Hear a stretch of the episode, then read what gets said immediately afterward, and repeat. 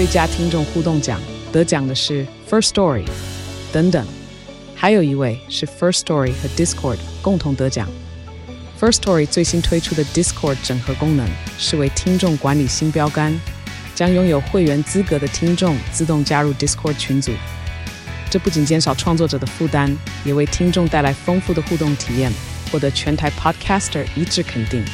体验这个惊人的功能，立刻点击叙述栏连接，让你与听众互动更上层楼。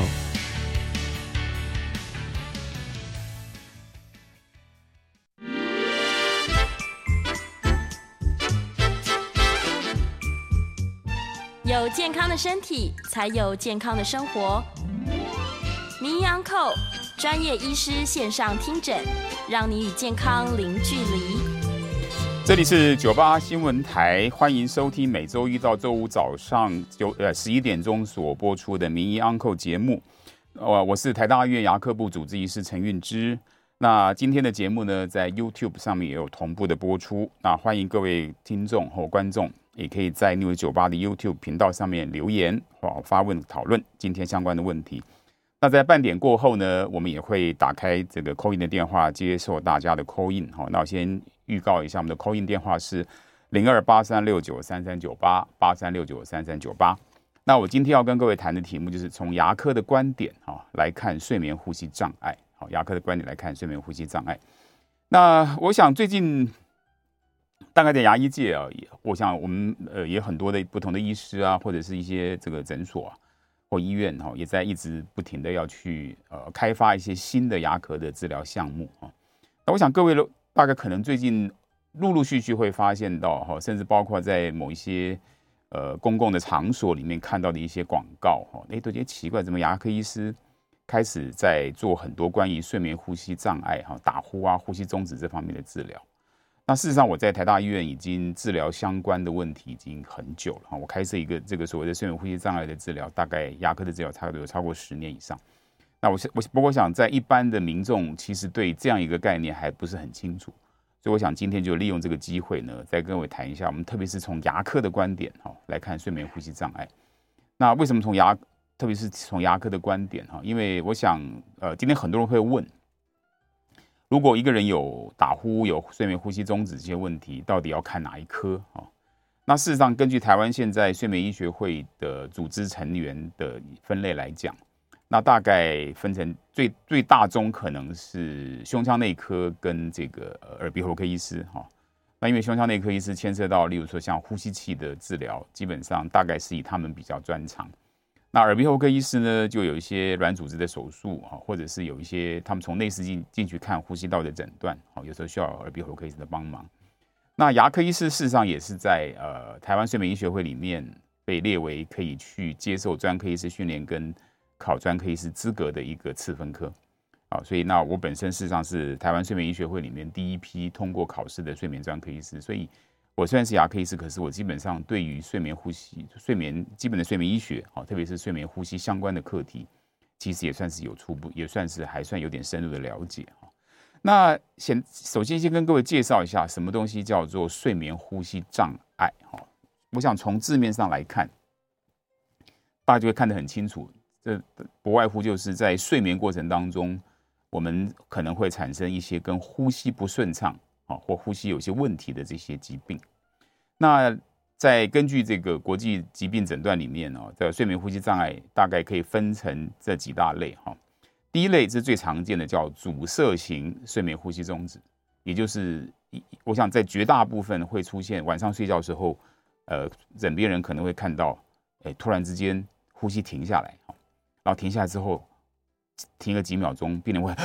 开始震惊醒，然后会喘一大口气，哈，这样的一个状态，那这个就称为叫阻塞型睡眠呼吸中止。那我们在后面会花比较多的时间来谈这件事。那前面重要的关键就是他强调是阻塞这件事情，好，所以它是一个从几何上面或者是解剖构造上面来看到，它就是呼吸道塞住不通畅的状态。那第二个问题叫做中枢型睡眠呼吸中止，也就是说，有些病人在睡眠过程当中会发现他居然没呼吸，可是没有呼吸呢，居居然是他脑里面他的呼吸中枢停掉了一拍两拍啊，所以基本上是脑里面忘记了呼吸这件事情。那这个多半是在中年男性、肥胖男性比较多哈，大概跟某一些呃慢性疾病有关哈，所以这个有这个问题的话，当然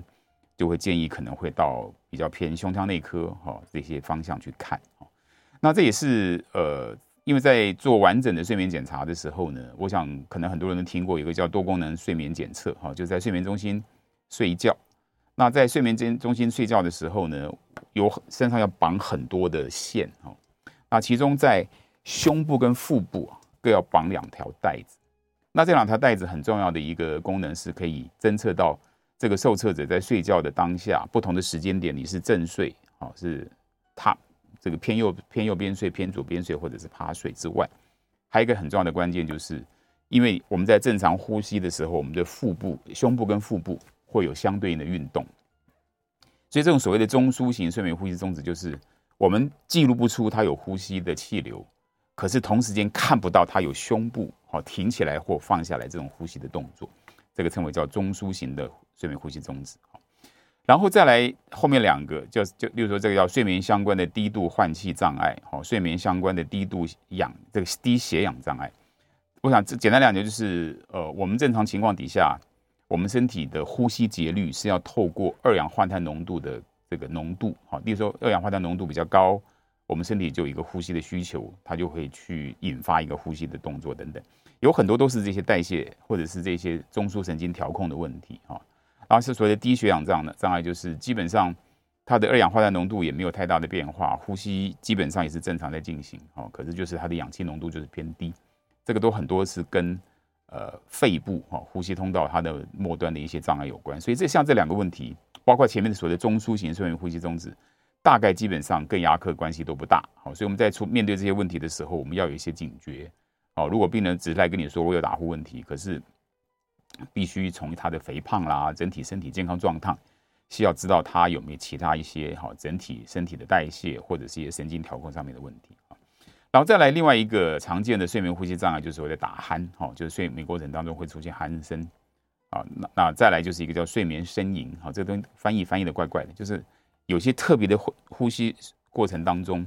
这个吐气的时间会拉得很长，哦，就会造成一些比较奇怪的呼吸声音，哈。那一般来讲，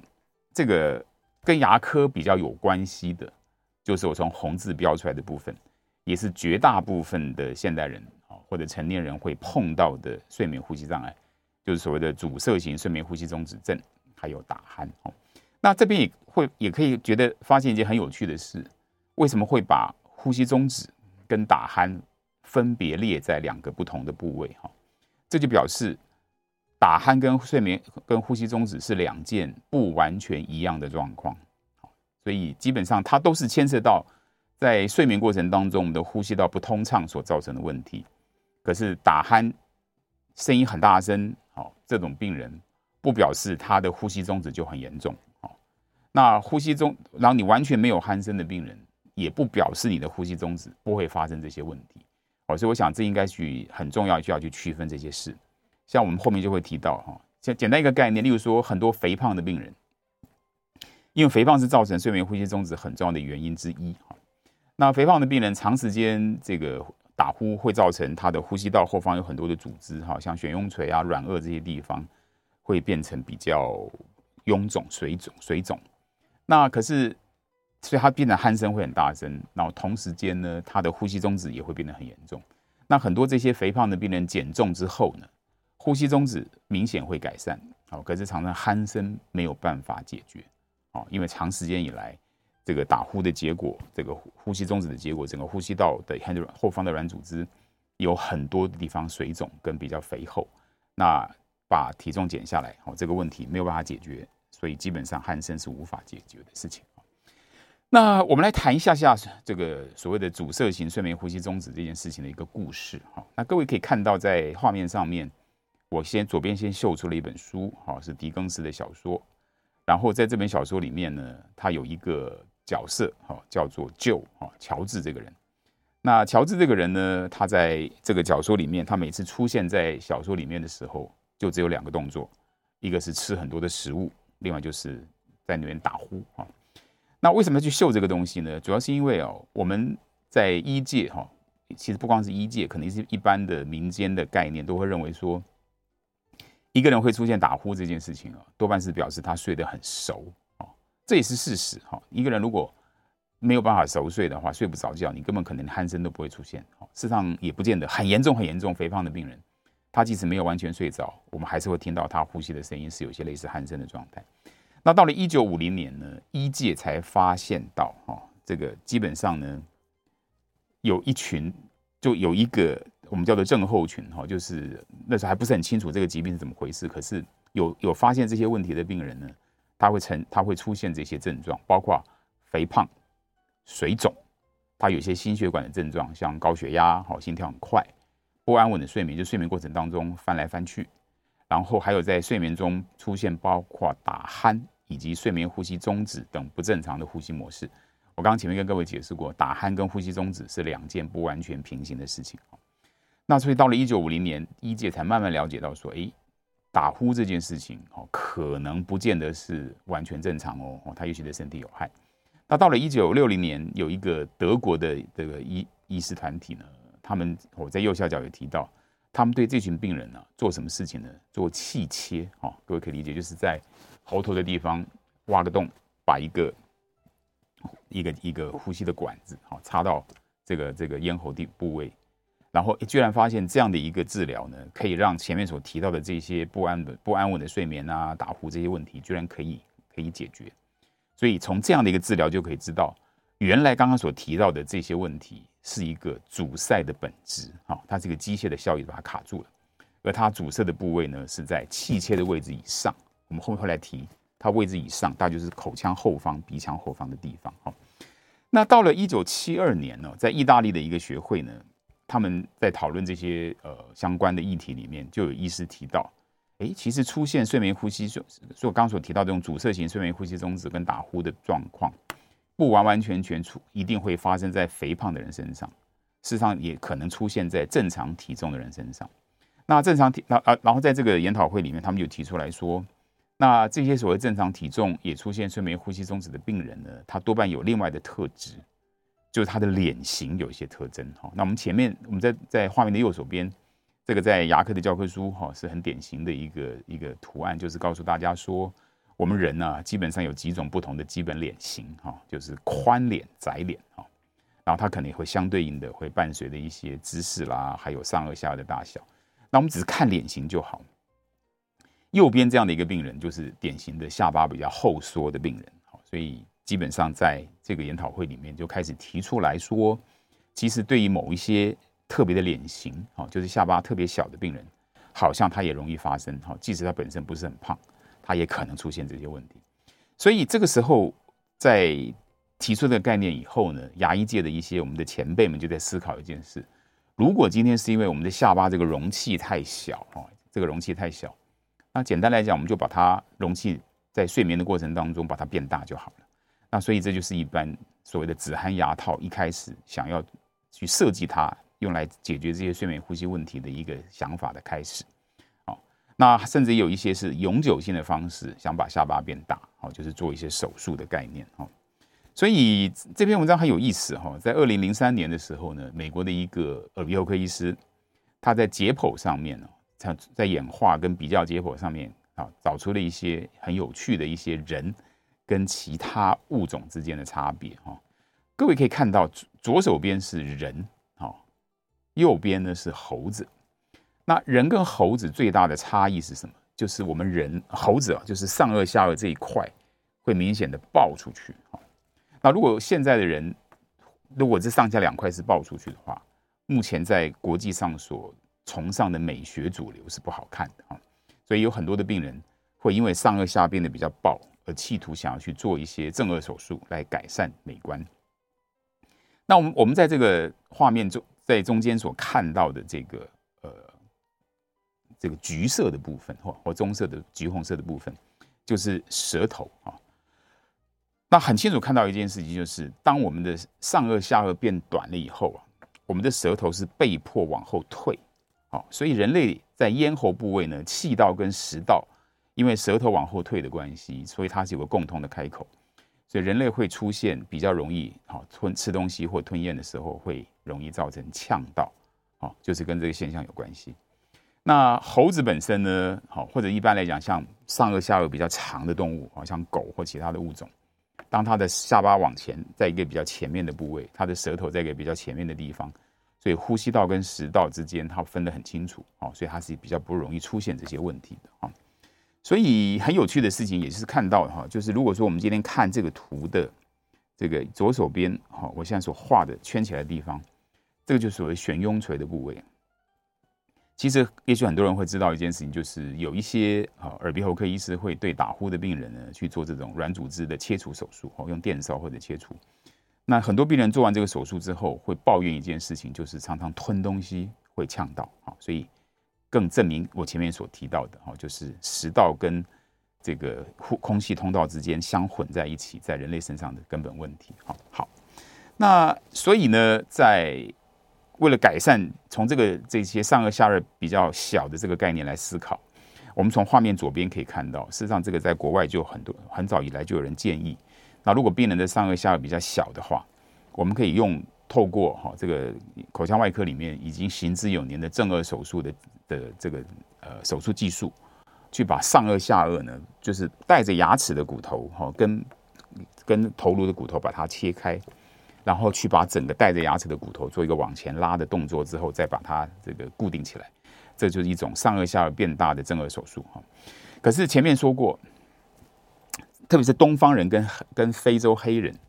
我们在人种上面。我们的上颚下颚跟相对于白人来讲，我们就是比较暴的，所以如果我们今天在亚洲人身上去做一个这样的正顎手术，常常会得到一个脸型哦变得不好看的状态。所以后来大概在亚洲人身上就会建议哈，把它做得复杂一点点哈，就是上颚下把它往前拉开，然后同时间可能上颚下各要拔一颗小臼齿，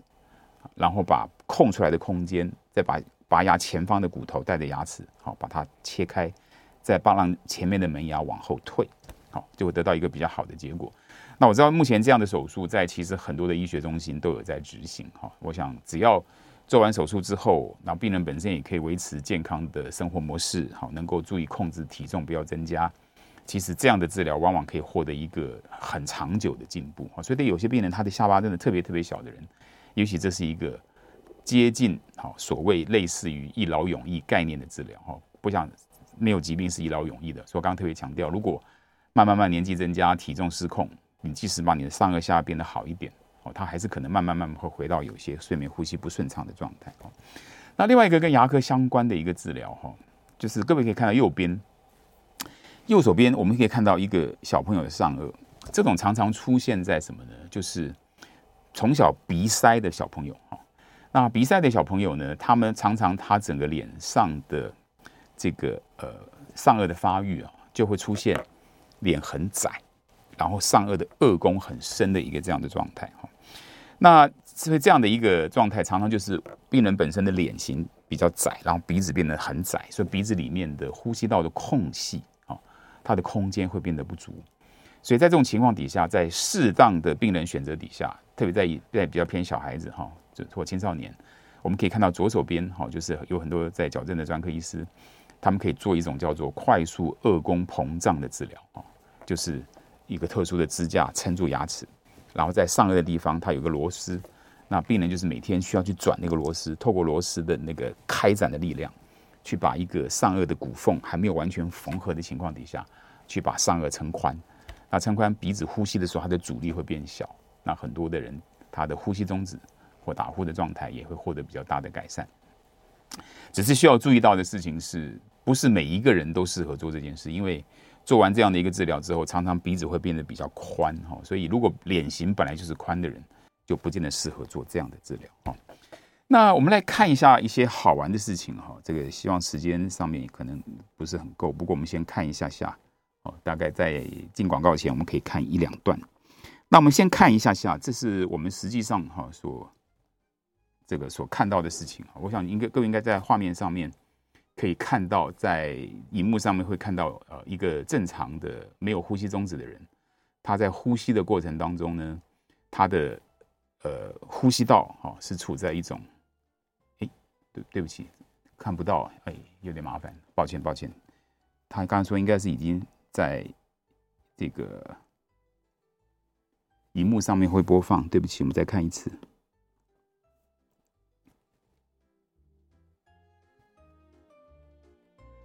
好像没有办法。好，那没关系，我们待会在进广告的时间，我们再来处理一下这件事情哈。那简单一个概念就是说，呃，我们我们先从我们只好从这个静态影像上面哈，去跟各位稍微去做一下这个呃解释了哈。图形的右左手边呢，画面左手边，好，这是一个呃，我们从正中间切开所看到，好，舌头、悬雍垂跟呼吸道的一个这样的空间关系。对于一个正常的人，没有呼吸中的人来讲，哈，当我们睡觉的时候呢，气流从这边进出，好，基本上整个呼吸通道很安分，就不会看到这些组织在在运动，哈。那这个是从正前方，好，这个方向切下来之后所看到的呼吸道，呼吸通道就是长这个样子，啊，这就是所谓的咽喉，这个口咽跟鼻咽的部位。那可惜我不知道问题在哪里，这个动态影像上会看到，在呼吸的过程当中，随着气流的增加，哈，进入进出。我们的呼吸道它会往周期性的往内缩、往外推、往内缩、往外推，哈，会出现一些这样的状态，哈。好，那这是一个呃肥胖的病人，哈。那肥胖的病人在中间，好，刚所看到正常的人他在右边，我们会看到肥胖的人最大的问题是他的咽喉部的侧咽部的侧壁会变厚，然后呢，所以中间所控的这个呼吸的通道会变得比较窄，哈。那变厚的这些软组织呢，它里面有很多的脂肪堆积在上面，所以当气流进出，我想很多人大概国中物理可能还记得有一个很很有名的物理现象叫白努力定律。当气流进出的时候呢，对一个肥胖的人，哈，他因为呼吸道比较窄，同时间他的软他的这个咽喉部位的侧壁比较脂肪堆积比较没有力气，我们就会看到很明显，哈，这个呼吸道的侧壁会会瘪的特别厉害，哈。那右边。对于正常人来讲，就比较不会有这样的问题。好，那只是呃，可惜今天没办法，我我们待会广告再看看有没有办法解决这件事。那这个只是告诉大家，当我们把下巴前凸的时候，呼吸道会拉开；当我们嘴巴张躺着张开的时候，哦，呼吸道会变窄。这就是为什么告诉大家说，今天的题目我们要从牙科的观点，哈，来看睡眠呼吸中止，就是因为。下巴本身张开或者是前凸或者后退，它会影响到呼吸道的这个通畅度哈，这也是为什么牙科医师会关心，还有有角色去治疗呼吸睡眠呼吸中止的这个这个角色哈。那我们先休息一下，进广告，广告回来之后呢，我们再接听大家的口音。欢迎回到九八新闻台名医央叩节目，我是台大院牙科部主治医师陈运之。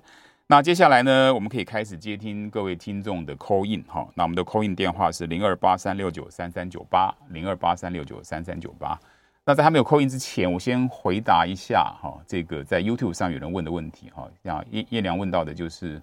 早上起来是不是嘴巴里面的这个细菌哈的一些问题。其实这个是一个这个传言是真的哈，也就是说，因为我们嘴巴里面大家都知道，我们口腔里面温度高，湿度大。然后像这个口水里面有一些粘性蛋白啊，或者或者吃东西都没有刷干净，所以嘴巴里面其实是一个很容易让细菌滋长的地方。所以如果你晚上睡前把牙齿刷干净，你早上起来你嘴巴里面的细菌马上，因为各位知道那个细菌的分裂啊是用几秒，是是很短时间来算的。所以经过一个晚上几个小时的睡眠，其实它已经不不过经经过了几十代几百代的这种细胞分裂。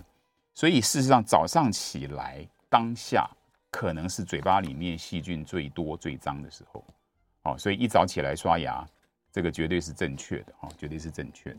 我想这点很重要。所以有人会说什么？事实上是等早餐吃完再刷牙？没有，其实我们觉得可以的话，早上起来，哈，在还没有吃饭之前就应该刷一下牙。我是觉得这是一个比较正确的状态，哈。然后，呃，OK，现在有一个刘小姐，刘刘先生。来，刘先生，你在线上吗？是的，我在线上。是，请问，来，请说。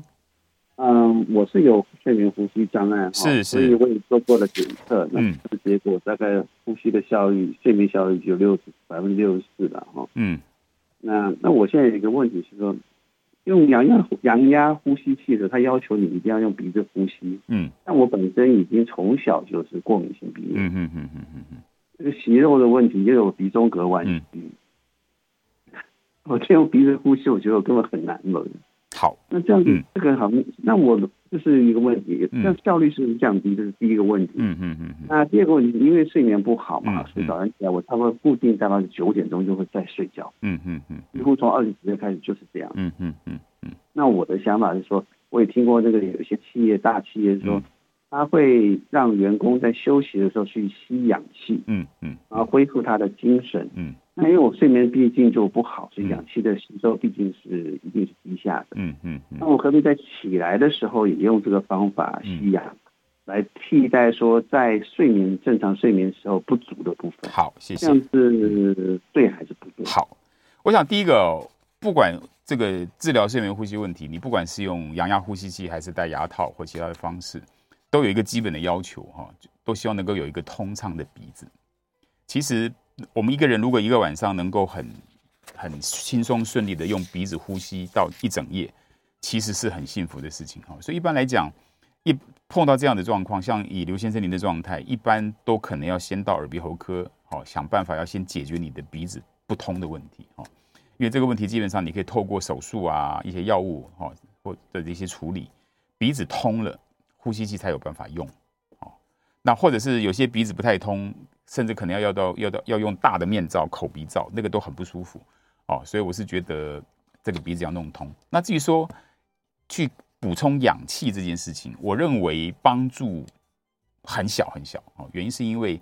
你一个晚上，例如说你睡觉因为呼吸不顺啊，你除了说长时间会处在低血氧状态，低血氧状态，我们身体的一些发炎指数会增加哈，所以你可能一个晚上你经过很长时间。身体的发炎在产生慢性发炎，所以你短暂起来就吸一下氧，啊，去去把你的这个短暂把你氧气拉高，可是你弥补不了你在醒来之前睡觉的这个过程当中所造成的这些影响。哈而且睡眠呼吸中止还有一个很麻烦的事情，就是当我们晚上睡觉睡一睡啊，如果除了说低血氧是个问题以外，还有很多另外一个问题是，当我们睡觉睡一睡，我们的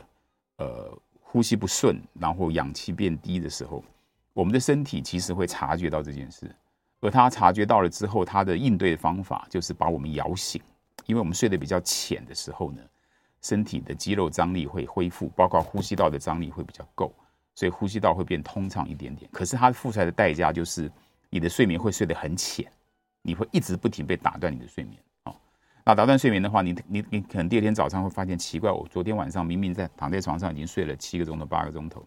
然后你会觉得晚上睡觉时候梦很多，因为你一直无法熟睡。然后呢，你当你睡醒、睡睡醒醒的过程当中，你的身身体里面的交感神经活性会上升，所以你的血血压会增高，你的心跳会变快。那你一个晚上的时间一直经历这些事情，其实你你后事后你短暂把氧气吸一吸。其实我认为是弥补不回来的，哦，所以比较重要的关键在刘先生，您的您的身体状况来讲，我是觉得第一件事情，你可能真的要先从耳鼻喉科局部的因素地方去看，哦，能不能把鼻子变得比较通。那还有另外一个很大的问题是，特别是现在也是越多在很多在小孩子儿童牙科或儿童耳鼻喉科上面所看到的是，很多小孩子可能因为从小鼻塞，他已经不太知道如何用鼻子呼吸。也就是说，以刘先生的例的例子来讲，说不定你今天可能真的去做了一些鼻子方面的手术，通了比较通了以后，你可能还需要找到一些这个像语言治疗师哈，或者是复健的物理治疗的人，要慢慢的教你如何闭唇，然后用鼻子去呼吸。好，我想有时候长时间以来无法用鼻呼吸的人，好，你像突然间把鼻子弄通，你还不见得有办法知道怎么呼吸。好，所以我想这个这些。解释，希望能够对刘先生有点帮助哈。那我们再回答一下一些在 YouTube 上面的问题哈，像一个邱 Tom 所提到，买了一个止鼾枕来睡，可以通畅气管通道，好像比较有改善。我想这个东西就是看这个呼吸中止本身从轻度到重度哦，我想每个人状况有很大的差别哈。其实呃，在处理睡眠呼吸不顺畅这件事情，最最简单第一线需要考虑的东西叫做睡姿治疗。姿势治疗，所以这个东西就牵涉到，例如说，很多人就是很多人会问正躺、侧躺、趴睡到底哪个比较好？事实上，对于这个呼吸睡眠时候呼吸道的通畅度来说，侧躺会比正躺好很多哦。正躺，因为正躺的过程当中，我们睡觉睡一睡，肌肉变弱，睡着了之后呢，地这个地心引力的影响，常常都会让我们把嘴巴打开。那嘴巴张开之后，口呼吸一旦发生很多打呼跟呼吸中不顺的问题就会出现。那另外一个状况就是，呃，可以透过一些这个呃止鼾枕啊，止鼾枕的基本概念就是有点像我们在做人工呼吸的时候，我们第一个动作要把病人的后颈把它撑起来，好这个情况他的呼吸道才会变得比较通畅。那问题这个又有点麻烦，就是我知道，因为我们最近我我想很多听众应该知或观众知道，我在台大牙科除了在处理这些呼吸中止问题之外，我其实治疗非常多比较棘手的口颜面疼痛。那我们最近这几年这两年又特别把很多的重心放在关心颈椎跟口颜面的疼痛之间的关系。那其实有很多的病人一旦颈椎不好，事实上你今天即使你想要去找个枕头来改善这些东西，都可能出现蛮大的问题。所以我想。我的意思就是，如果大家对一些比较相对来讲不是肥胖，啊，比较轻度的，啊，这这样的病人来说，确实是改善睡姿，好，从一个枕头，好，再加上一些侧躺啊等等一些状态，它确实有有可能是会比较改善或比较改善的。那 YouTube 上还有人问说，啊，林信宏先生问的，请问陈医师，有呼吸中止的朋友，常常在夜晚的时候都会张嘴呼吸。请问张嘴呼吸这个动作，按照您专业观点来看，会不会使患者口腔内菌丛比例结构发生改变，导致呼吸中止的人会比一般人有更高比例罹患牙周病？我想林先生，您所提到的是，确实是有人在提出这样的概念，而且相信目前为止是的啊，是的。那其实张嘴呼吸这件事情啊，就是我们大概我我很可惜今天就就是我我们在荧幕上也许可以看到，就刚给各位看到，就是说啊，我们看到这个。一个实际上睡眠呼吸中止症的病人，他的从前方前后方向看他的呼吸道的状态哈，最左边是嘴巴闭起来时候的样子，好，中间这个呢是呃嘴巴张开，呃呃不呃对张开的样子，只前牙不开不多，只开一点五公分哦。最右边这个呢是嘴巴没张开，可是下巴前凸，它会拉开这件事，就可以知道一件很重要的事情是，对于会打呼跟有呼吸中止症的人来说，口呼吸。绝对是激发打呼跟呼吸中断的这件事情，哈，它是绝对是一个很重要的激发因素，那问题是会造成睡觉时候嘴巴会张开，其实有很多的原因呢，哈。那我们先谈一个一个比较结构性的问题，为什么说下巴小的人容易出现这个事？因为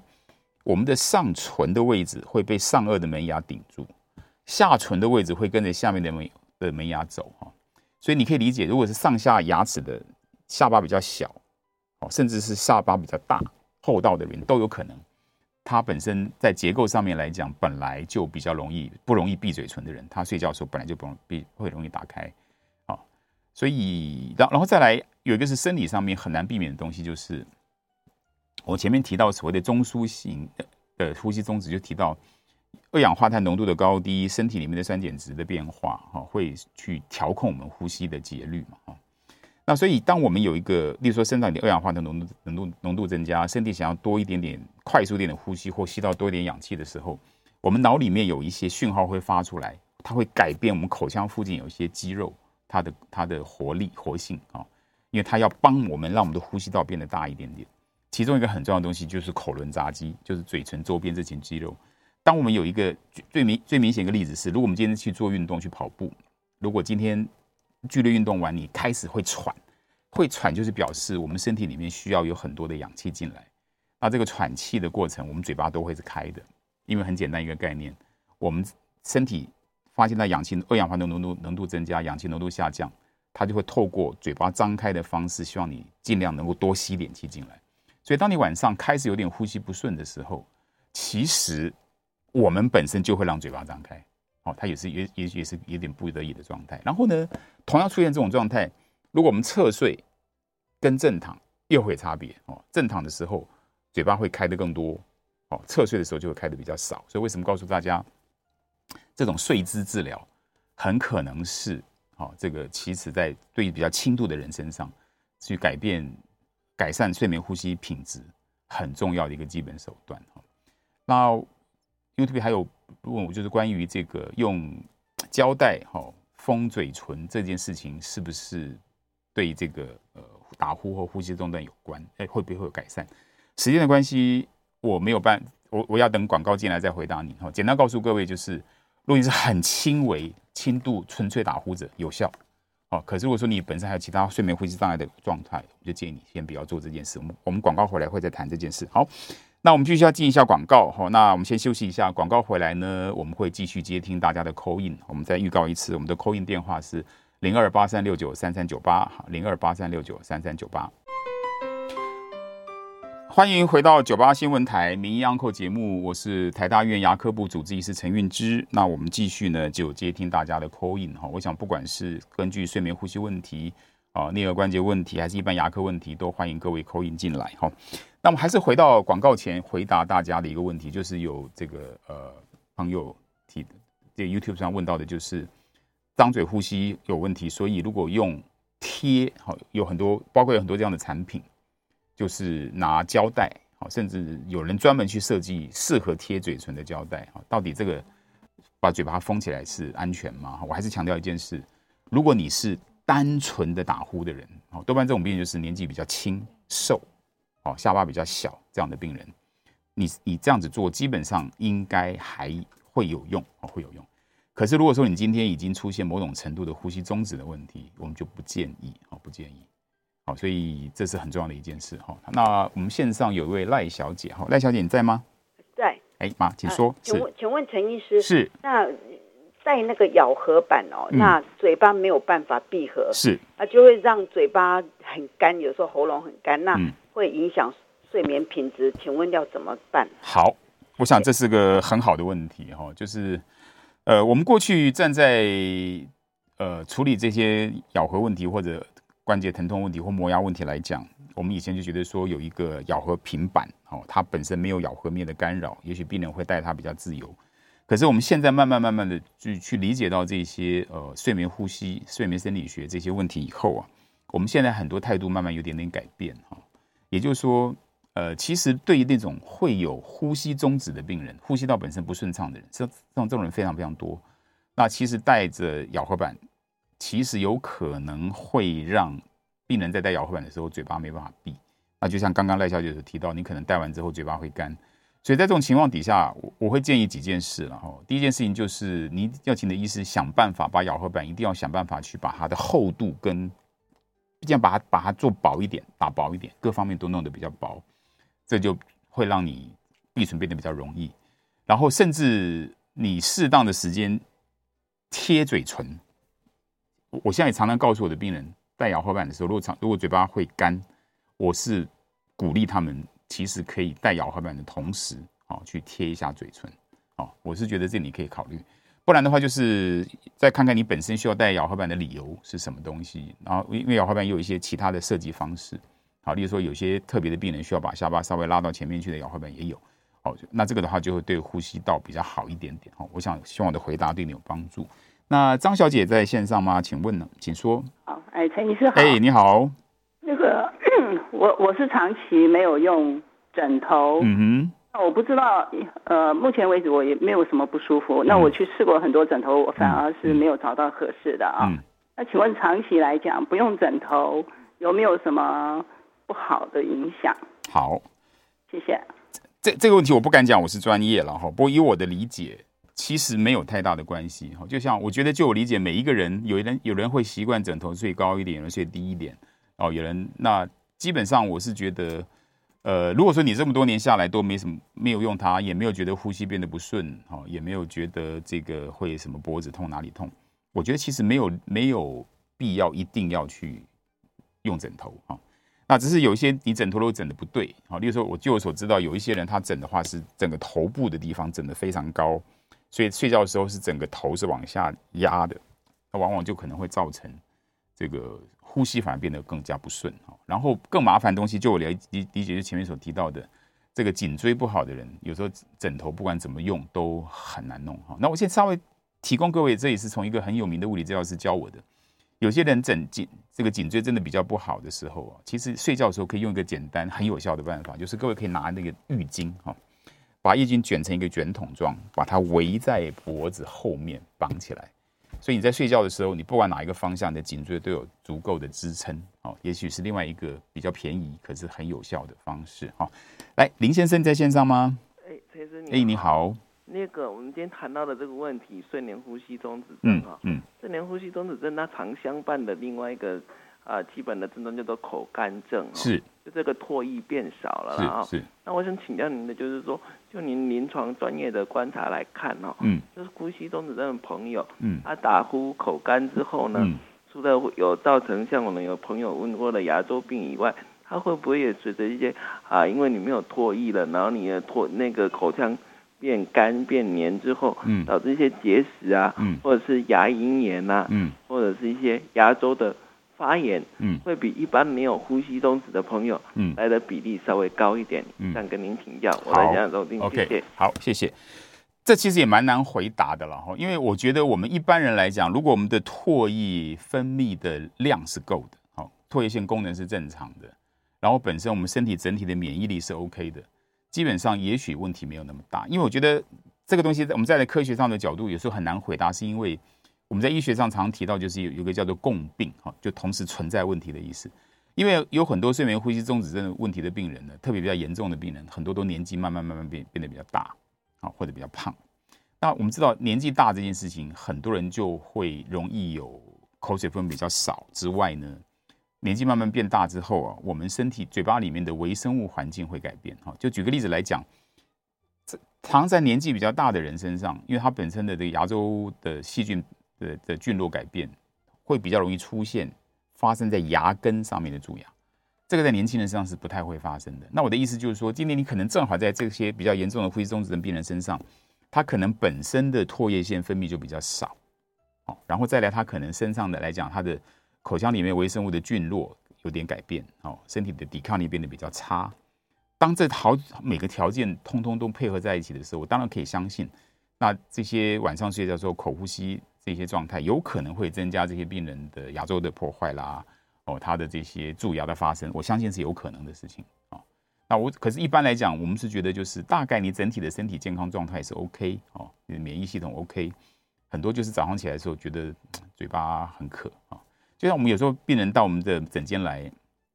我们有时候会感觉一下病人他黏膜的湿润程度，哦，跟他那个脆的程度，有很多病人他的黏膜真的，我们去去做一些检测，去触摸，就觉得那个那个真的是很干涩，啊，表面上有皱褶，甚至他那个质地都不对。那我相信这样的病人，他应该就是长时间以来有很多很多的系统性的原因造成这些问题，所以这样的状况，当然。呃，我们在反而就是是，如果说在睡眠过程当中，我们可以想办法透过一些嘴巴里面的一些装置，让他在睡眠过程当中嘴巴可以扣着，不要让它张开，哦，就可以大大的减少嘴巴里面早上起来会变得很干燥，哦，然后这个卫卫生环境不好的状态，所以我想就是说，呃，实际